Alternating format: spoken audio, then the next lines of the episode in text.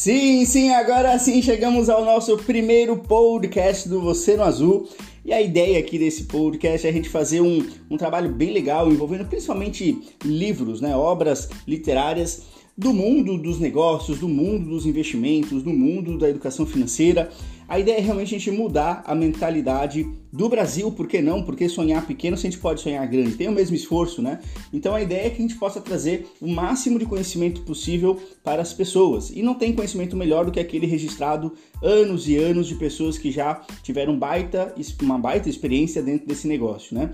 Então a gente fala que a experiência ela se prova no tempo. Não tem como alguém falar que manja muito de alguma coisa se faz um mês que essa pessoa está fazendo aquela coisa, não é isso? Então aqui a ideia é a gente pegar bons livros, uh, bons convidados também para conversar ao longo do tempo e que a gente possa fazer um trabalho bem legal, tá? Então o podcast, a, a minha ideia aqui não é fazer algo muito, muito longo, é fazer mais um podcast pílula. A gente vai uh, trazer um resumo dos capítulos principais do livro, porque assim também eu posso te ajudar a, literalmente falando, ler um livro, por exemplo, como esse que a gente vai falar hoje do Gustavo Cerbasi, A Riqueza da Vida Simples, sem necessariamente ter que perder algumas horas, algumas semanas aí para você poder ler. Na verdade, eu vou te trazer os principais pontos, aquilo que é importante do livro e que você realmente vai ter que se preocupar em, em aprender, em ouvir, que é isso que vai fazer a diferença realmente, tá? Então, depois de falar tudo isso, eu sou o Renan e se você não me conhece ainda, eu já deixo aqui o convite para me seguir nas redes sociais, no Instagram, no LinkedIn, onde também vai ter muito mais coisas sobre o que a gente vai conversar aqui. Legal? Então vamos lá, vamos ao que interessa. Esse primeiro livro aqui é, do Gustavo Cerbasi, A Riqueza da Vida Simples. É um livro extraordinário, porque, primeiro, é um livro muito simples, como o próprio nome já diz, né? Riqueza da Vida Simples. O livro também é simples de se entender e ele é muito direto. Isso é muito importante. É um livro direto que vai falar para as pessoas as suas uh, diferenças, enfim, trazer aqui aquilo que realmente importa para as pessoas dentro do mundo financeiro, principalmente, tá? E é muito legal que o Gustavo Cerbasi a gente pode até chamar ele aí de pai da educação financeira dentro do Brasil, porque ele foi um dos pioneiros nesse negócio aqui no nosso país. O Gustavo Cerbasi ele tem um histórico até, que pessoal, provavelmente já deve ter visto aquele filme Até que a Sorte Nos Separe, né? Que a pessoa ganhou na loteria lá, enfim. E esse filme foi baseado em um dos livros do Gustavo Cerbasi, aquele livro Casais Inteligentes Enriquecem Juntos. Então é uma pessoa que realmente tem um histórico extraordinário, um currículo excelente para poder a gente conversar aqui hoje. Legal? Então, no primeiro capítulo, o que, que ele fala?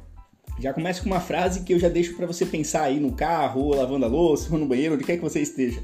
Então ele fala o seguinte: pare e pense, você trabalha para viver ou apenas vive para trabalhar? Então olha que, interessante isso, né? Você está trabalhando simplesmente, é, e aí, indiferente do que for aqui a, a ideia, é, a gente tem que entender o conceito de renda ativa, renda passiva, né? Você trabalha para viver? É bom trabalhar para viver? Claro que é, isso traz dignidade, isso traz é, uma série de outras coisas que são importantes para a gente até a sobrevivência, né? Mas, se você simplesmente trabalhar por trabalhar, um dia após o outro, o que vai acontecer é que você vai entrar dentro daquela estatística onde as pessoas, quando se aposentam, é, têm ali os 10 maiores arrependimentos. E um deles era ter trabalhado muito com o que não gostava. E na verdade a gente tem que trabalhar com o intuito de terminar o trabalho para fazer algo que a gente realmente gosta. Esse é o sonho de todo mundo, né? E pode ser o seu também. Eu sempre falo que sonhar grande é o mesmo esforço de sonhar pequeno. Então não tem por que não pensar nisso, né? Mas para isso tem que haver sacrifício, tem que haver um pouco mais de esforço. Ou apenas vive para trabalhar. E aí é o pior dos mundos, né? Quando a gente realmente só passa dia após dia sem curtir, sem aproveitar a família, sem aproveitar passeios, viagens, enfim, somente para ficar trabalhando, acumulando um recurso que um dia não vai ser nosso. Legal? E aí no primeiro capítulo ele fala o seguinte: o que é preciso para prosperar? Ele comenta que 2% dos bilhões de habitantes da Terra tem condições, eh, não tem condições de viver até o final de suas vidas sem preocupação financeira, sem contar com terceiros, tá? Então ele fala o seguinte, poxa, menos de 2% de toda a população da Terra, e aí é legal isso, porque ele não envolve só o Brasil, ele se estende um pouco mais e isso é pura verdade, tá? Onde fala o seguinte, olha, a pessoa não consegue, por exemplo, se aposentar sem depender de banco, de familiar, nem nada. Então essa é uma preocupação muito interessante, porque o INSS, como a gente conhece hoje, pode ser que nem exista mais daqui a alguns anos. A gente já viu que uh, praticamente todos os presidentes que passaram aqui pelo Brasil fizeram a reforma da Previdência. Será que o INSS vai continuar sendo como é hoje, daqui 30 anos, daqui 40 anos? Muito dificilmente, né? E mesmo, mesmo que se mantenha, ainda vai pagar um valor talvez muito menor do que você já recebe hoje como salário. Então a preocupação com a aposentadoria ela tem que ser muito latente para cada um de nós. E aí ele fala o seguinte, fala, olha, é engraçado que as pessoas buscando realmente sair dessa realidade, elas buscam atalhos, como por exemplo a ilusão do emprego público, a esperança das loterias, a busca de um padrinho ou mentor que abra portas, o voto em políticos populistas, a dedicação ao emprego que não será eterno, e assim por diante. Ele vai dando outros exemplos: a bajulação de parentes ricos, investimentos milagrosos, negócios que prometem ganhos fáceis, mimar os filhos para que eles paguem suas contas no futuro. Olha o tanto de coisa que ele dá como exemplo de atalhos que a gente pega para poder enriquecer rápido. E é muito interessante que se você para para analisar cada um desses tipos de atalhos, é a pura verdade, né? Ilusão no emprego público, quando na verdade você tem um emprego engessado, né? Você tem ali uma limitação, enfim, é, seja de renda ou seja também de conhecimento, né? O, o, emprego público ele oferece várias vantagens, sim, oferece, mas não é o que vai deixar uma pessoa rica é, tranquila pelo resto da vida.